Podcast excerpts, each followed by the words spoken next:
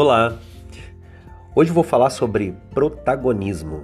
Mas antes, quero muito agradecer todas as manifestações dos amigos, das pessoas que eu nem conheço, que estão elogiando, agradecendo, dizendo que estão se norteando muitas vezes pelas coisas que eu falo aqui no podcast. Fico muito honrado, muito alegre. Vou me esforçar para fazer todos os dias para você sempre ter esse norte aí, já que está te ajudando tanto, ok?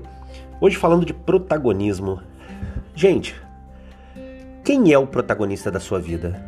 É você ou é outra pessoa?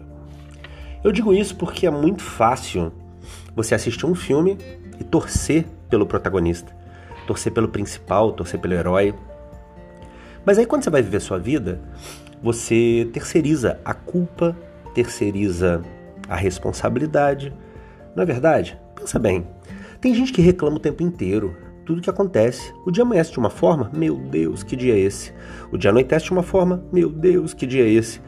Amigo, o dia não vai mudar por sua causa.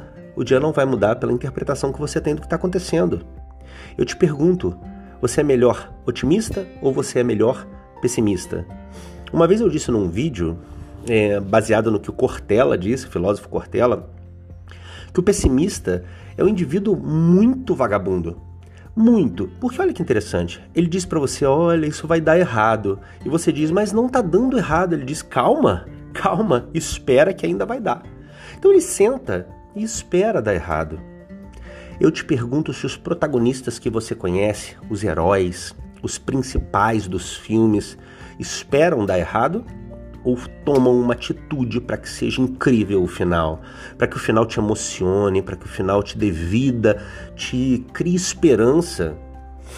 Você quer ser quem na sua vida? Alguém que traz esperança para quem está em volta? Alguém que traz alegria? Alguém que realiza sonhos?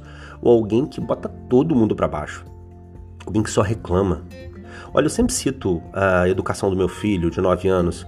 Ele é muito importante, é um menino de ouro. Olha, é, eu digo para ele o tempo inteiro: para que reclamar? Para que botar culpa nos outros? Ele tem uma irmãzinha e bota culpa o tempo inteiro na irmãzinha. Isso vai levar ele onde?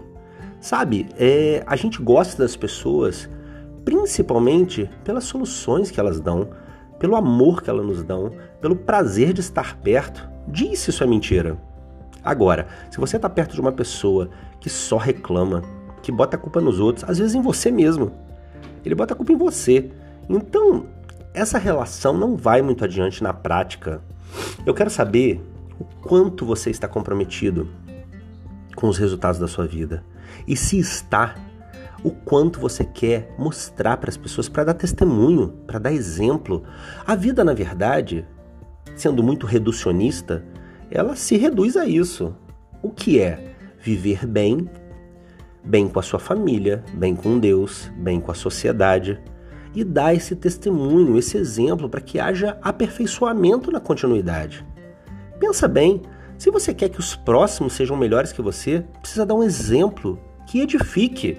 Se você der um exemplo que destrua, que complique, que faça mal feito, que dê uh, mau exemplo, vamos dizer assim, não está valendo de nada. Então eu te convido para ser protagonista da sua vida, ok? Para mandar no jogo, mandar na mesa, dar exemplo, dar show e ser bem visto e querido onde quer que você vá. Será que você está sendo assim? É hora de pensar. Fechado? Luciano de Paulo aqui. Ótimo dia.